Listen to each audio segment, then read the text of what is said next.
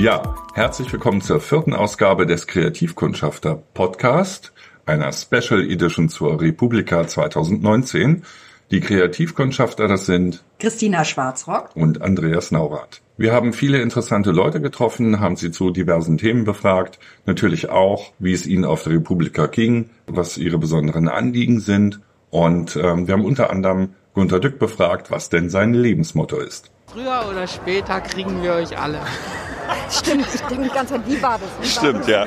Ja, ja, und das, das ist so, ja, irgendwie, wenn ich ein Motto habe, dann das.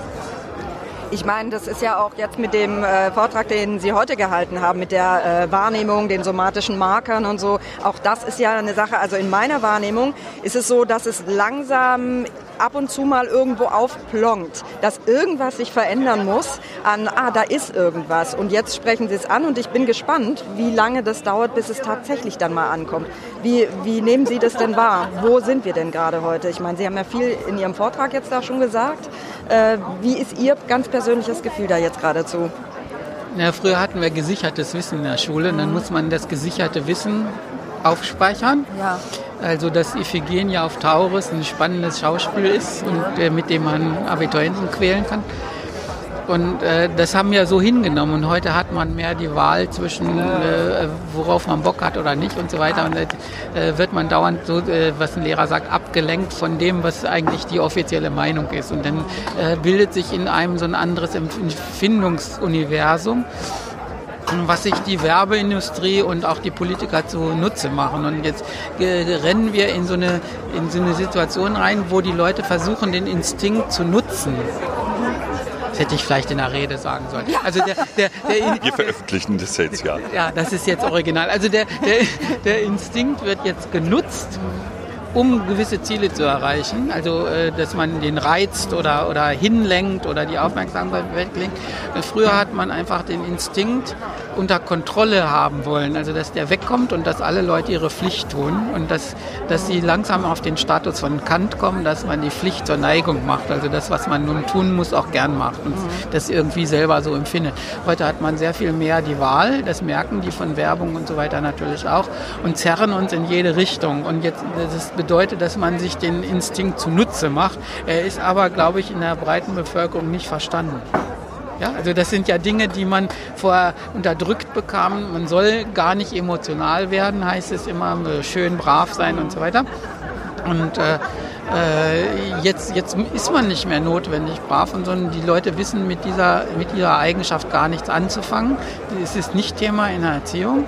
Und äh, die Werbeindustrie und die Politiker nutzen das jetzt gerade aus. Die lernen das ja auch jetzt relativ plötzlich. Also warum ist der Trump gewählt worden? Aha, jetzt muss ich auch stunk machen jeden Tag und so weiter. Und die, die, die normalen Menschen sind ganz anders erzogen und wissen damit nicht umzugehen. Die jungen Menschen gehen damit um, aber so sollen sie nicht. Und dann gibt es immer diese Sachen, die Jugend ist jetzt schlecht oder sowas. Und ich, ich denke ganz generell, dass dieser Körperteil Instinkt, also das Bauchgefühl, eben ein valider, also auch im mathematischen Sinne ein valider Algorithmus oder ein Werk in mir ist, was einen gewissen Sinn hat was insbesondere den Willen, also nicht nur die Aufmerksamkeitsverteilung, sondern die Energieverteilung regelt, wo, wo, wozu ich Initiative habe. Und in der nächsten Zeit wäre es äh, sinnvoll, sich damit auseinanderzusetzen und die Initiative irgendwie von den Leuten hochzubekommen. Also was, was man fälschlicherweise mit Motivation bezeichnet.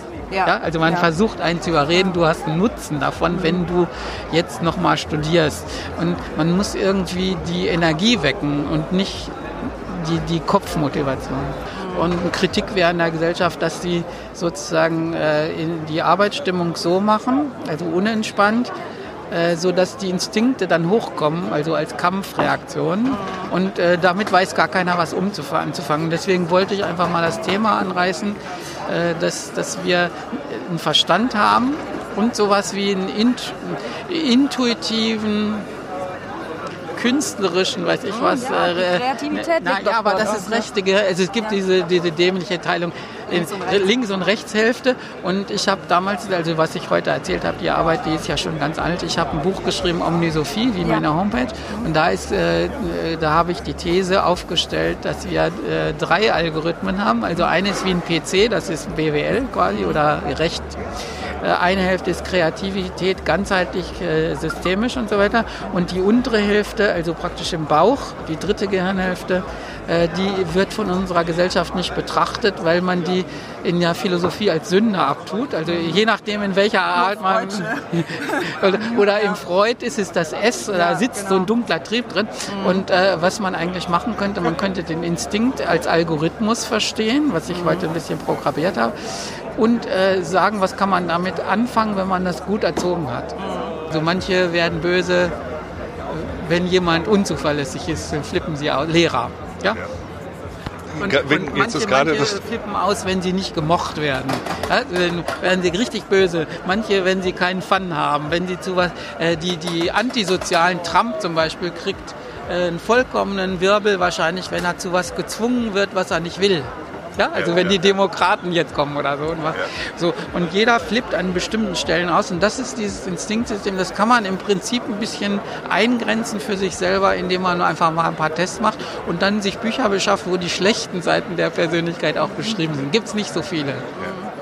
Äh, da fiel ihm das Stichwort Lehrer und das war ja in Ihrer ersten Rede, wo ich damals auch dabei war, ähm, dieses, ja, wir sitzen heute nur in der Schule und füllen die Festplatten die sowieso eigentlich ja. mit Inhalten, die nach einem halben Jahr oder so mittlerweile, ich finde, das Tempo ist so schnell geworden.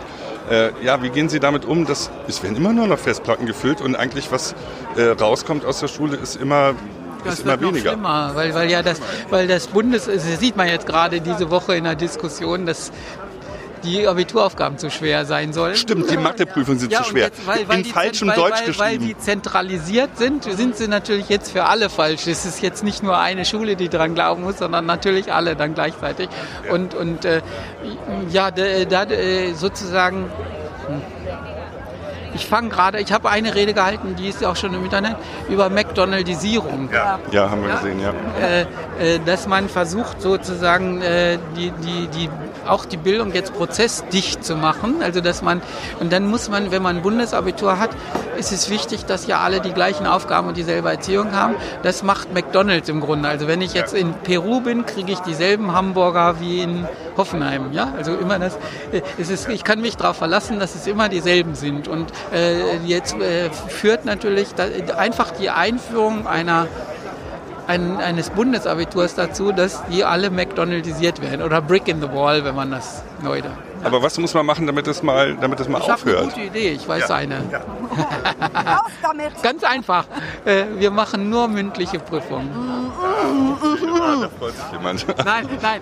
Äh, äh, das kann man leicht befehlen. Also mündliche Prüfung ist ein Federstrich, man kann es befehlen.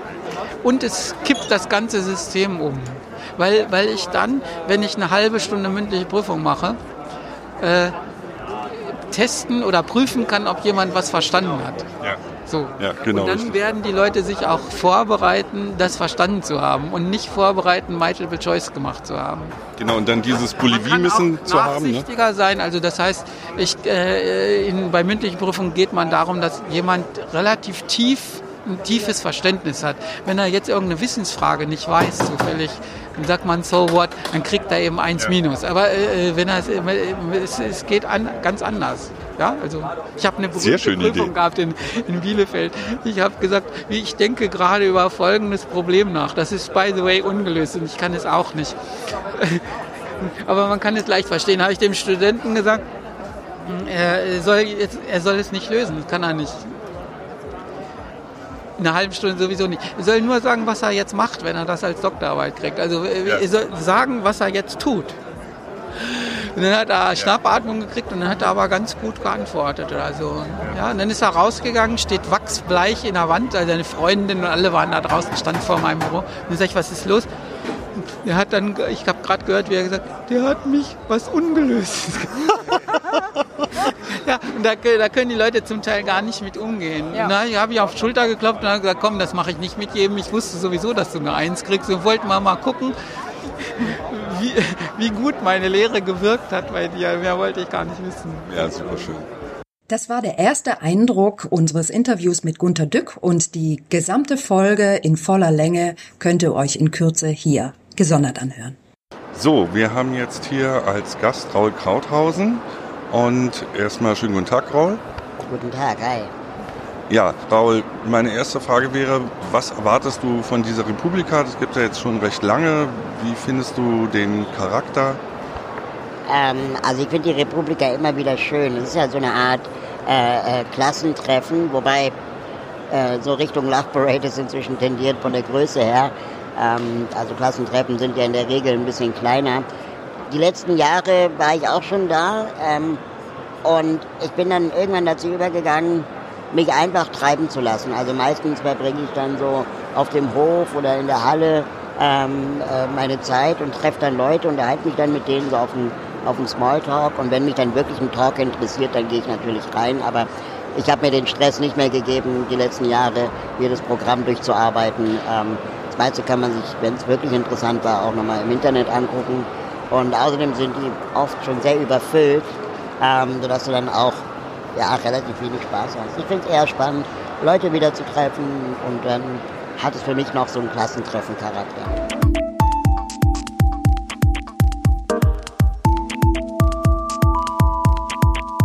Hallo Susanne. Hallo Christina.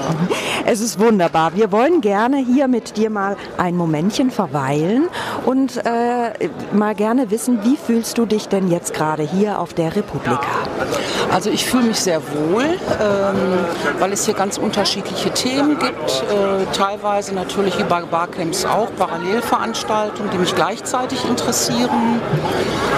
Schön finde ich hier auf der Republika, also dass die Menschen wirklich auch aus ganz Deutschland oder international auch kommen, dass man sich hier gut vernetzen kann.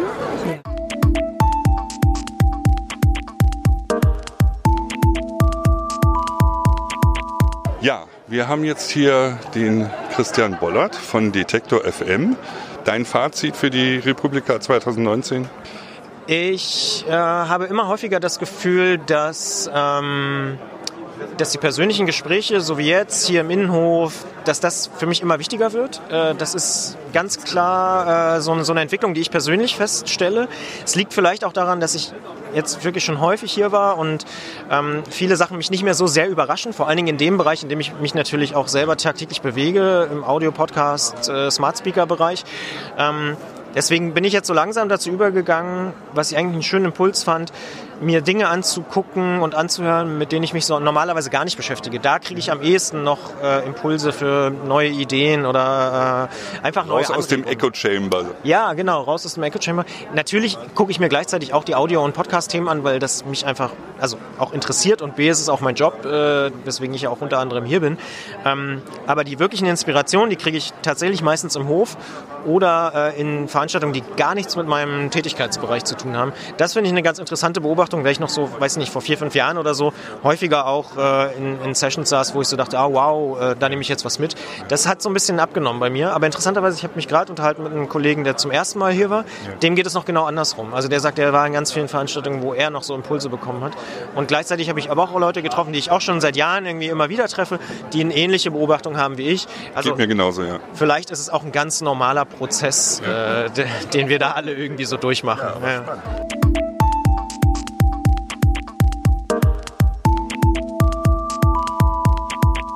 Ja, die Republik hat ja angefangen, wenn ich das richtig verstanden habe, ähm, so als wir, wir diskutieren die gesellschaftlichen Auswirkungen des Internets.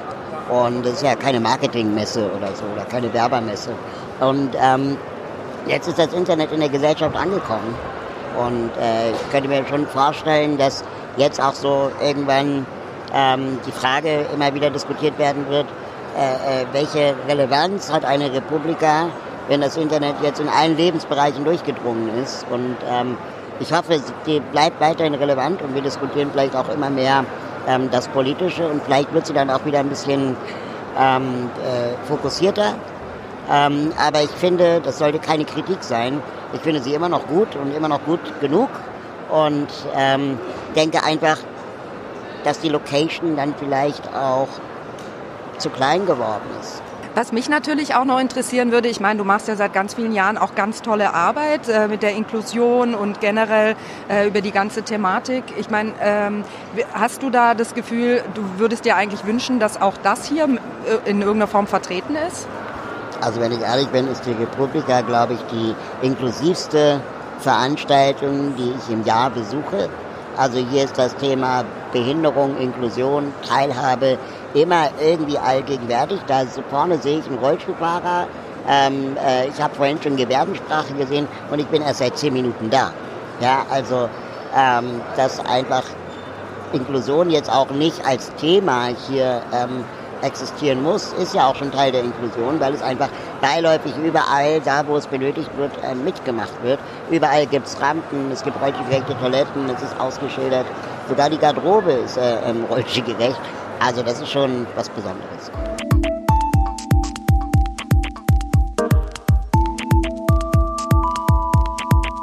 Christian, wir haben gestern deinen Vortrag verpasst. Ich habe da gelesen, da ging es um den Podcast-Hype. Und ich habe gerade im Vorgespräch gesagt, dass die Christina irgendwann auf mich zukam. Mensch, Podcast wäre doch eine tolle Sache, wenn man online was zu Wege bringen will. Und ich habe dann gesagt, wieso? Das war doch vor zehn Jahren. Ja, wie sieht das aus? Ja, ist so. Es gab vor zehn Jahren oder genauso 2.4, 2.5, 2.6 schon mal so eine erste Podcast-Welle, wo auch ziemlich viele Leute, auch durchaus Verlage, auch schon mal angefangen haben, darüber nachzudenken oder auch eigene Produkte gemacht haben und so. Ähm, aber es gab dann, glaube ich, so, eine, so ein Tal, durch das der Podcast oder die Gattung Audio on Demand, wie auch immer man sie nennen will, nochmal so durchgegangen ist. Und ich glaube, einer der Erfolgsgründe ist, dass die Leute angefangen haben, die Smartphones einfach ja intensiver und erwachsener vielleicht zu nutzen. Also mehr als nur E-Mail, Social Media und Kalender und Wecker oder so und Telefon, äh, Telefon und Kamera von mir aus noch, sondern eben wirklich so als Medienschaltzentrale. In den Nullerjahren hätte man wahrscheinlich Multimedia gesagt. Ja, irgendwie, ja. Äh, und wirklich einfach damit Musik hören. Ich sehe sogar Leute da im Zug irgendwie Netflix-Serien auf dem Smartphone gucken ja. äh, und natürlich auch Podcast hören. Und dadurch gibt es, glaube ich, wirklich äh, so eine ja, neue Podcast-Welle, die jetzt aber auch schon seit vier, fünf Jahren anhält und auf jeden Fall aus meiner Perspektive und aus unserer Perspektive von Detektor kein Hype ist, sondern wirklich eine Entwicklung, die nachhaltig von Jahr zu Jahr immer weiter wächst und äh, die jetzt nicht irgendwie was mit drei Artikeln in irgendwelchen Feuilletons zu tun hat, ja. sondern das ist ein verändertes Nutzungsverhalten von, von den Leuten und dementsprechend wird das auch in den nächsten Jahren nicht abflachen, auch wenn man sich die so Leitenmärkte anguckt, wie beispielsweise die USA oder so, wo man halt sieht, okay, da sind wir schon viel, viel weiter. Da sind wir ja. schon äh, nicht mehr bei 15 bis 20 Prozent der Bevölkerung, die regelmäßig Podcasts hören, sondern bei 25 bis 30 Prozent der Bevölkerung. Und auch da ist natürlich noch Luft nach oben. Also selbst dort hören 60, 70 Prozent noch gar keine Podcasts.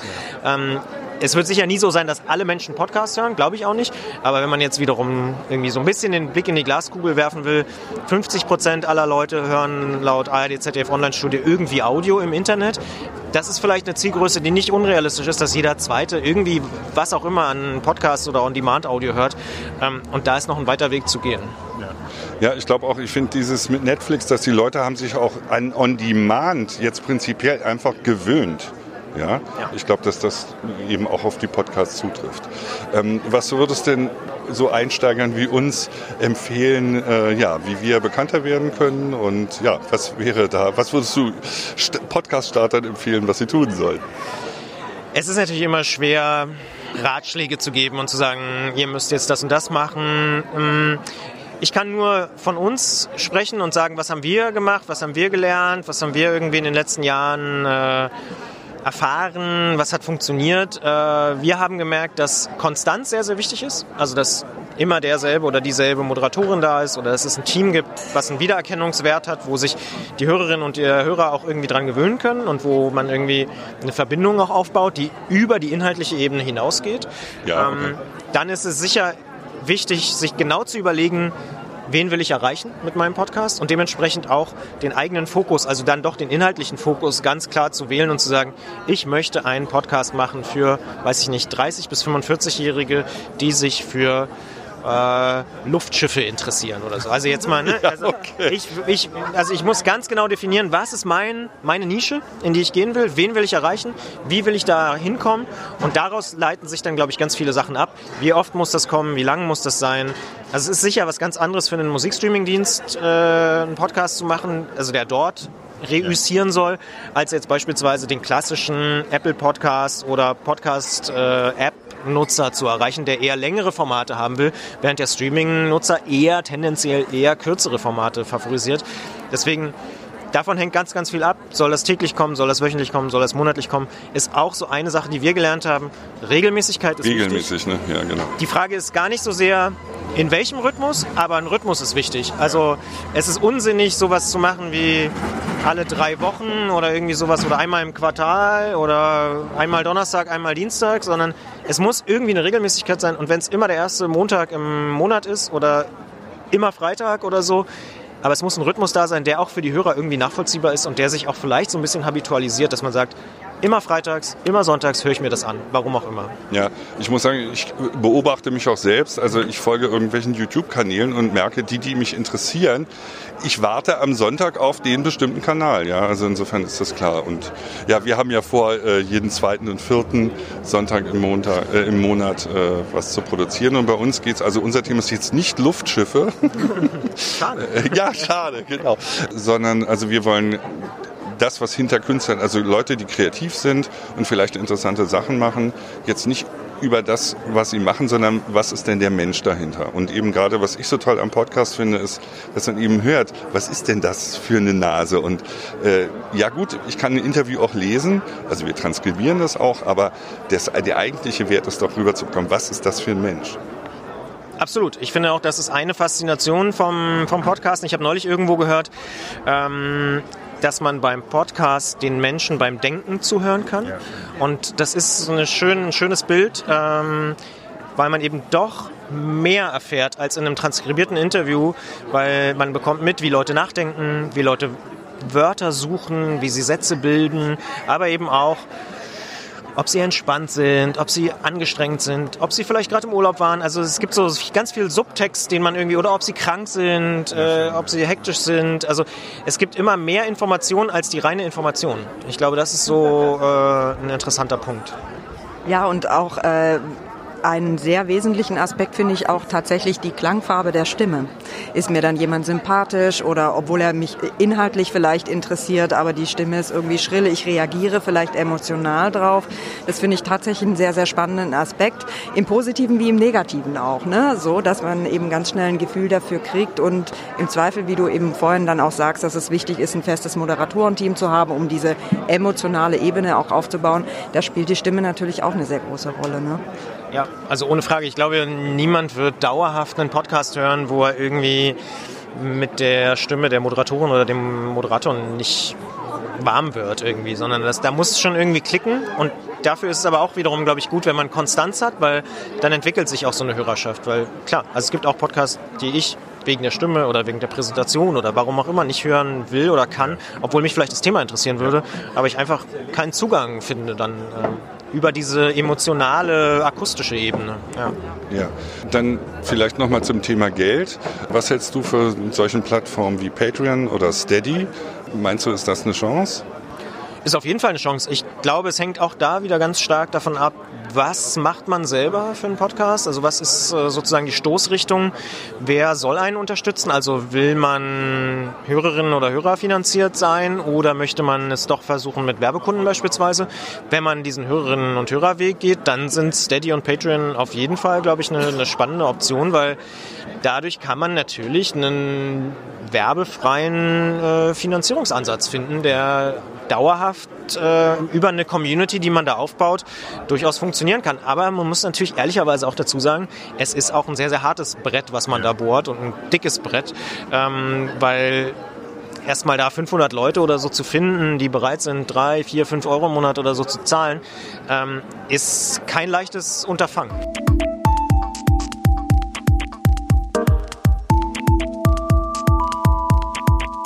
Raul, wir machen ja nun einen, einen Podcast. Hörst du selber Podcasts? Was, was ist deine Meinung oder was sagst du zu Podcasts generell?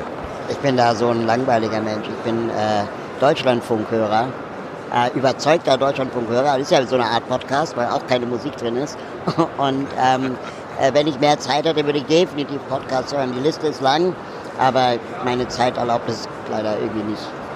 Gut, aber klassischer Radiohörer, also ich finde auch, dass das ja jetzt, äh, also ob das jetzt Podcast heißt oder Radio, wobei ich sagen muss, also für mich ist ja, dass es ja jetzt so ein bisschen so eine Art Hype gibt, liegt für mich daran, dass jetzt auch mehr in der Gesellschaft angekommen ist, eben mediale Inhalte on demand sich zu holen. Ja? Also wenn ich nur an Netflix und sowas denke.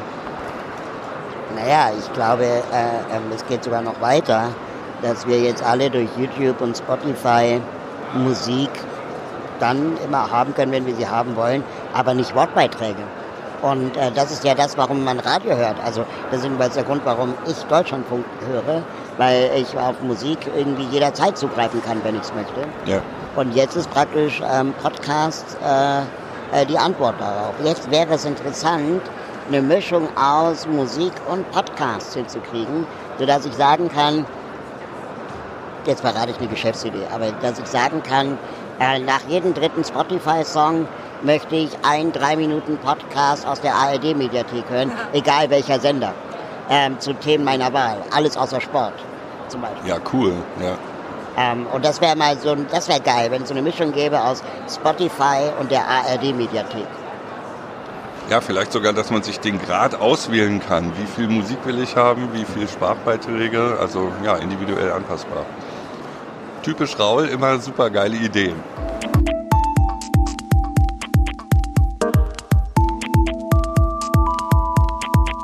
Christina, was war das eben?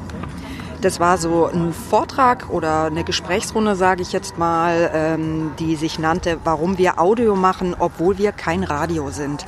Und da waren Vertreter eben aus verschiedenen Redaktionen. Es waren Spiegel Online, die Süddeutsche Zeitung, T-Online, Audible und Buzzfeed. Und da waren eben dementsprechend Vertreter ähm, dann vor Ort, die so ein bisschen erzählt haben, aus der, also sind ja im Prinzip erstmal Printhäuser, die sich dann eben überlegt haben, auch das Audioformat äh, mit zu integrieren, also sprich den Podcast. Also die meisten haben so ungefähr von anderthalb Jahren geredet, seit sie so mit da äh, zu tun haben. Und ja, die haben sich natürlich erstmal alle vorgestellt und wie, wie sie ihre Formate machen. Und ja, darum ging es eben um den Podcast an sich, dass sie eben jetzt keine Radiosender sind, sondern den Podcast als äh, speziellen Bereich mit integriert haben in diese feststehenden Häuser. Wo ich Überschneidungen fand, also mit unserer Motivation war ja einfach auch, wir wollen gerne äh, über die Menschen, die hinter Projekten stehen, äh, berichten. Uns interessiert auch die emotionale Seite, auch so ein bisschen die psychologische Seite. Und was ähm, inter interessiert uns und was denken wir auch, was die Hörer interessiert, nicht äh, weil wir es machen, weil es die Hörer interessiert, sondern weil wir allein das schon mal spannend finden. Was steht dahinter? Ähm, Dinge, die man sonst eben nicht so erfährt, wenn man über ein Thema googelt, wie jetzt zum Beispiel unser letzter Podcast über die Sprayer-Szene in Berlin oder generell über die Sprayer-Szene. Und da habe ich aber durchaus dann auch Überschneidungen gefunden, wo ich gemerkt habe, okay, die äh, Vertreter dort machen sich durchaus auch oder haben sich Gedanken gemacht, was sie sonst in den normalen Formaten nicht unterbringen, auch in der Printversion. Ähm, wie ist es zu Reportagen gekommen? Wie waren denn die Recherchearbeiten und so weiter? Das würde das Printformat natürlich sprengen. Aber über den Podcast haben sie dann die Möglichkeit, einfach so ein bisschen mehr Hintergrundinformation reinzubringen, was es wiederum authentischer, erlebbarer macht, emotionaler auch. Ne? Ich fand es auch interessant, dass so äh, ganz, ganz prägnant auch der Satz gefallen ist, äh, dass sie eben nicht nur senden wollen, wollen, sondern auch empfangen. Und das finde ich toll, ehrlich gesagt, so eine Entwicklung, äh, weil, also ich nehme uns beide jetzt eben generell auch so wahr, warum das, denke ich, auch mit entstanden ist, weil wir sehr interessiert sind an den Leuten und an den Projekten. Wir kommen beide aus der Kunst und Kultur ähm, und auch natürlich sehr viel Background-Wissen haben, auch das auch ein bisschen zu beleuchten. Und ich, äh, ich finde es sehr schön, dass das jetzt auch bei den größeren Häusern scheinbar die Entwicklung dahin geht, dass man äh, wirklich das Geben und Nehmen so mit einbezieht und nicht einfach nur das, das Abliefern auf eine Art und Weise. Also das finde ich an sich eine schöne Tendenz, die ich so wahrgenommen habe.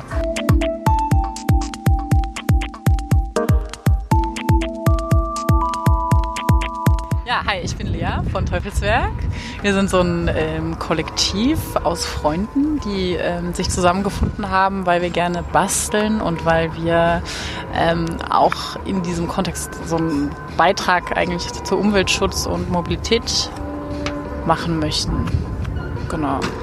Ja, und äh, das können jetzt unsere Zuhörer natürlich nicht sehen. Ich gucke an dir vorbei und sehe da ein, ja, ein Fahrrad. Du hast da einen, einen extra Namen für gesagt, wie das heißt? Ja, das heißt äh, Nena, das Nena, das Nebeneinander. Denn ähm, im Gegensatz zu einem Tandem kann man da nebeneinander sitzen und es ist auch mehr so gemütlich wie auf dem, naja, nicht ganz Wohnzimmersessel, aber doch äh, eher so in Liegeradposition. Genau, die eine Person äh, fährt quasi, hat einen Lenker, lenkt das Gefährt durch die Stadt und ähm, die andere Person sitzt daneben und tritt. Und im Gegensatz zum Tandem ist halt das Schöne, dass man nebeneinander sitzt.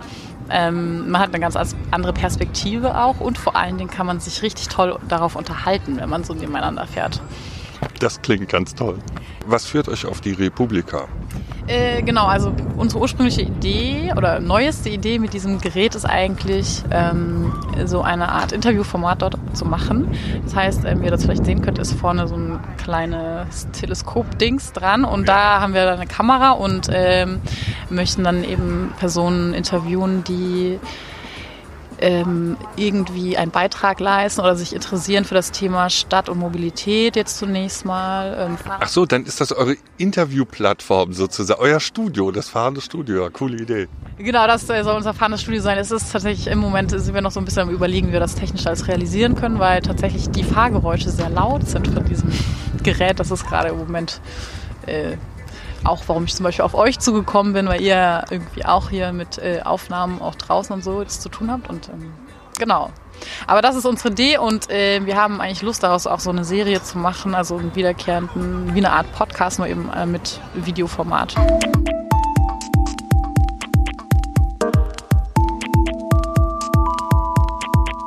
Hallo, wir sind Soli Drinks. Wir produzieren Soli Mate und Soli Cola.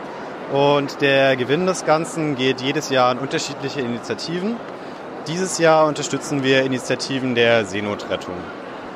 Äh, okay, wunderbar. Ich habe gerade auch die Solimate mal probieren dürfen. Das hat, äh, schmeckt wahnsinnig lecker.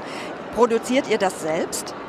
Ähm, nein, das produzieren wir nicht selbst, aber wir produzieren Fairtrade. Also die Mate wird auf jeden Fall Fairtrade produziert wir sind dann nur für die ganze Logistik und für die Kampagne zuständig und dann im Endeffekt auch für die Zusammenarbeit mit den Initiativen. Okay, wunderbar. Also ich sehe jetzt hier auch auf der Messe, seid ihr auf jeden Fall vertreten mit einem Stand und äh, man kann hier schön an, so wie ich das verstanden habe, an EU-Politiker quasi eine Art Flaschenpost schreiben, also eine kleine, äh, eine kleine Botschaft und ihr macht dann genau was damit? Wir sind dieses Jahr ähm, Kampagnenpartner von Seebrücke. Seebrücke ist dieses Bündnis, das sich für sichere Häfen und solidarische Städte einsetzt. Und dieses Jahr äh, versuchen wir ein bisschen Aufmerksamkeit zu schaffen für diese Initiativen der zivile Seenotrettung, die gerade verhindert werden in deren Arbeit und sogar kriminalisiert. Und deshalb wollen wir ähm, einfach die Leute motivieren, ähm, sich einfach einzumischen und ihre eigene Nachricht oder Wünsche an die Politik zu schreiben und wir machen daraus eine Flaschenpostaktion, die, wird, die werden dann im öffentlichen Raum verteilt und die ganze Aktion wird dann äh, medial begleitet, damit es halt einfach so einen gewissen Echo gibt und immer mehr Leute einfach ähm, darüber erfahren, was passiert eigentlich mit der Flüchtlingspolitik und warum ist es wichtig, dass die, das Thema einfach äh, präsent bleibt. Okay, wahnsinnig spannend. Ist es äh, ein spezieller äh, öffentlicher Raum oder wird es an verschiedenen Orten sein und ihr schneidet es dann medial zusammen oder ist das noch geheim? Es ist noch geheim, aber es wird auf jeden Fall äh, medial dann äh, verbreitet. Okay, ja, äh, super. Äh, ich wollte noch eben gerne wissen, also ich sehe, man kann eine Solimate quasi hier erwerben auf dem Gelände. Wie ist denn das außerhalb? Kriegt man das irgendwo dann auch in Läden oder auf Märkten, gerade hier in Berlin? Wie ist das? Also wir sind drei Jahre alt, äh, deshalb noch relativ jung und sehr underground, aber man kann uns auf jeden Fall in verschiedene Gastrobars, Cafés, entdecken. Man kann zum Beispiel äh, in der Freiluftkino äh, jetzt Mariannenplatz und Friedrichshain entdecken, im Jam, in verschiedenen Cafés und äh, verschiedene Orte, die sich solidarisch für das Thema einsetzen. Toll. Also das heißt aber im Moment äh, wirklich lokal in Berlin? Wir sind auch in andere Städte deutschlandweit, in Hamburg, in Köln, in Kassel, in Bremen ganz stark und wachsen langsam sozusagen, aber äh, sehr bestimmt. okay, toll. Also hört sich super spannend an. Ganz viel Erfolg für euer Projekt. Äh, ist ja ein riesen Mehrwert dahinter und ich kann nur sagen, Solimate schmeckt wahnsinnig lecker. Also schon mal eine kleine Trinkempfehlung und ja, danke für eure Zeit. Ja, danke auch.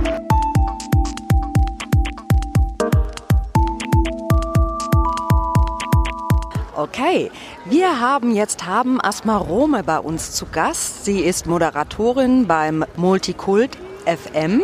Hallo Haben. Hallo. Ja, schön, dass du da bist. Erzähl doch mal, was treibst du denn so ganz genau bei Multikult FM? Also bei Multikult FM bin ich seit Februar und ich lerne gerade das Moderieren. Bin da für das Morgenmagazin zuständig mit drei weiteren Kolleginnen, auch äh, junge Kolleginnen. Sehr schön, Morgenmagazin. Was bedeutet es denn genau? Kannst du mal uns ein bisschen schildern, was ihr in dem Morgenmagazin behandelt und was vielleicht auch insgesamt Multikult Radio ausmacht? Um das verstehen zu können, äh, ist wichtig zu wissen, dass Multikult FM den, das Studio mitten in Kreuzberg hat, in der Heineken Markthalle, ein gläsernes Studio. Ja, wir behandeln interkulturelle Themen. So. Im Morgenmagazin speziell ist es so, dass das läuft von 6 bis 9 Uhr auf 91.0 UKW werden wir gesendet und natürlich auch äh, online auf unserem Player Multikult FM. Wir haben verschiedene Spezialausgaben. Einmal hatte ich eine Spezialausgabe zum persischen Neujahrsfest. Gerade haben wir eine Sendereihe äh, rund um die Europawahlen. Äh, nennt sich Europa hat die Wahl.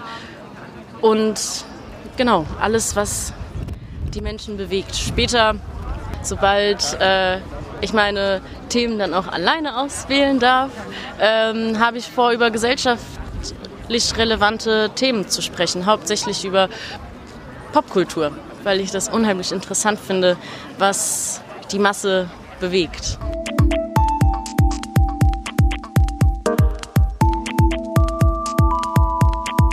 Christiane, du hast hier, äh, bist hier mit deiner Firma Polyplot vertreten und ich würde natürlich gerne mal eben wissen, was steht hinter Polyplot?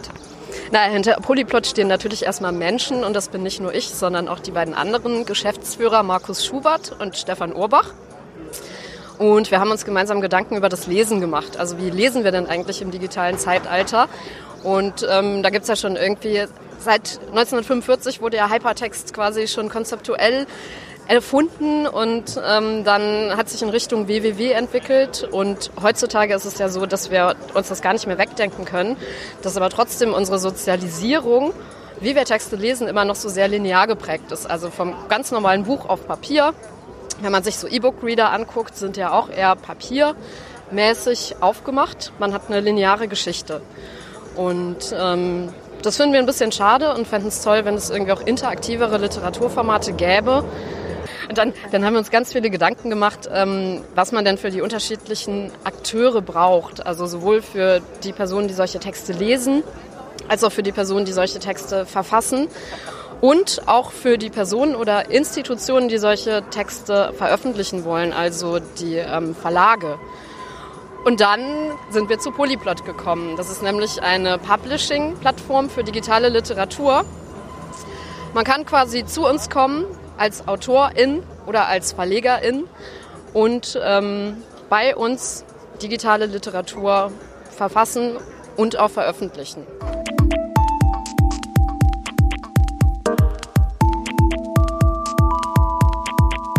Ja, wir haben uns ja heute auf der Republika kennengelernt und vielleicht stellt ihr euch mal kurz vor.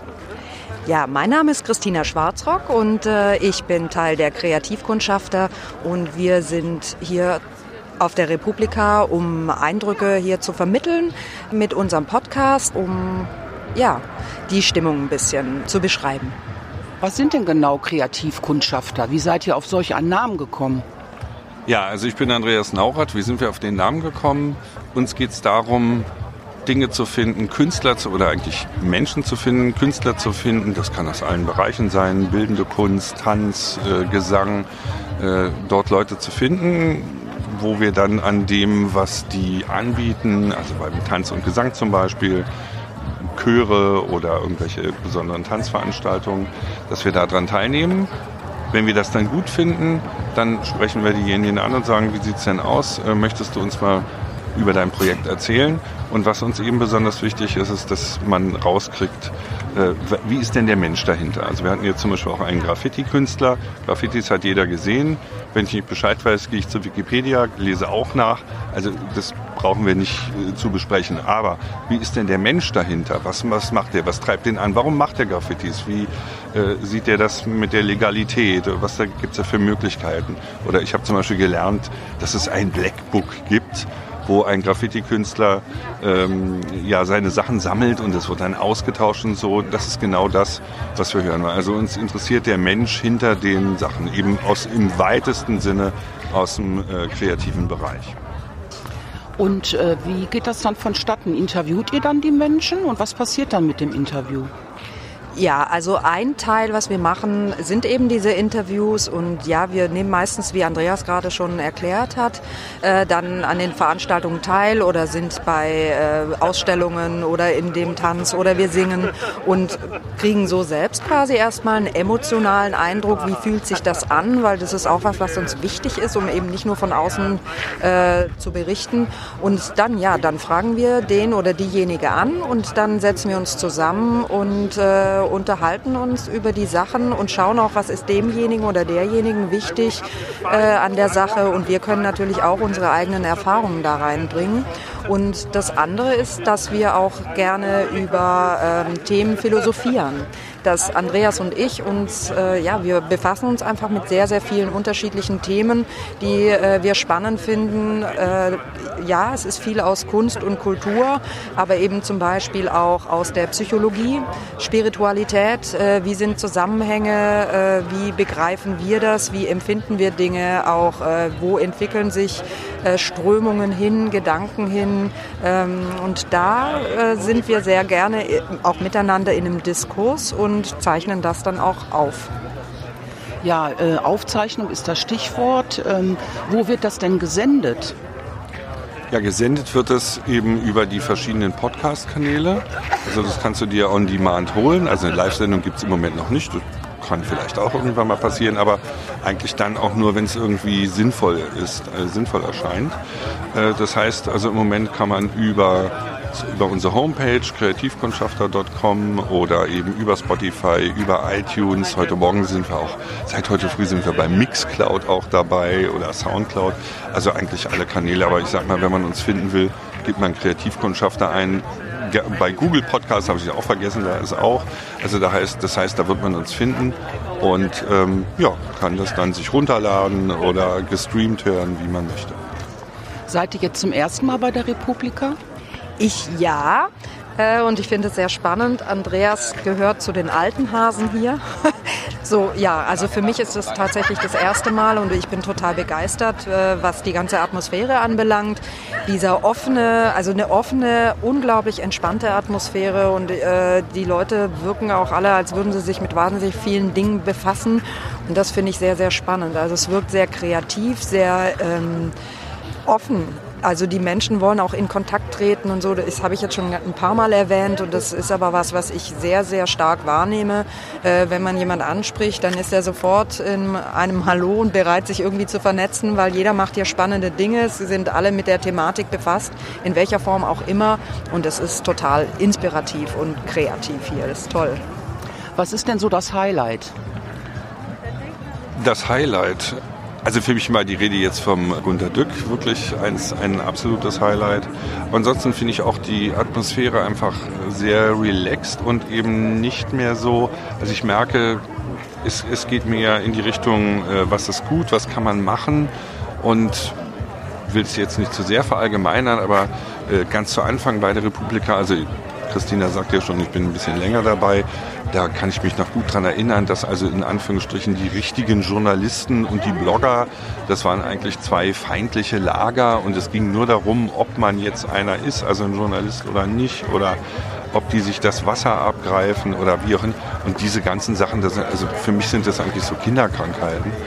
Und da sind wir jetzt drüber hinaus und jetzt habe ich das Gefühl, jetzt geht es mehr dahin, dass Leute, die hier Dinge produzieren, ja, eigentlich Aktivisten sind. Das ist für mich auch so, das eigentlich, was das hier alles verbindet. Äh, hat ja Sascha Lobo, hat auch die Greta Thunberg halt angesprochen. Also aktiv werden und ja auch Gunter Dück hat ja am Ende gesagt, also hat direkt zu einer Sache äh, aufgerufen, also einmal hier zum Beispiel Bilder bei Pixabay einzustellen und aber auch eben äh, sich selbst zu beobachten und quasi eine Liste zu führen, wie bin ich denn, um mehr über sich selbst herauszufinden.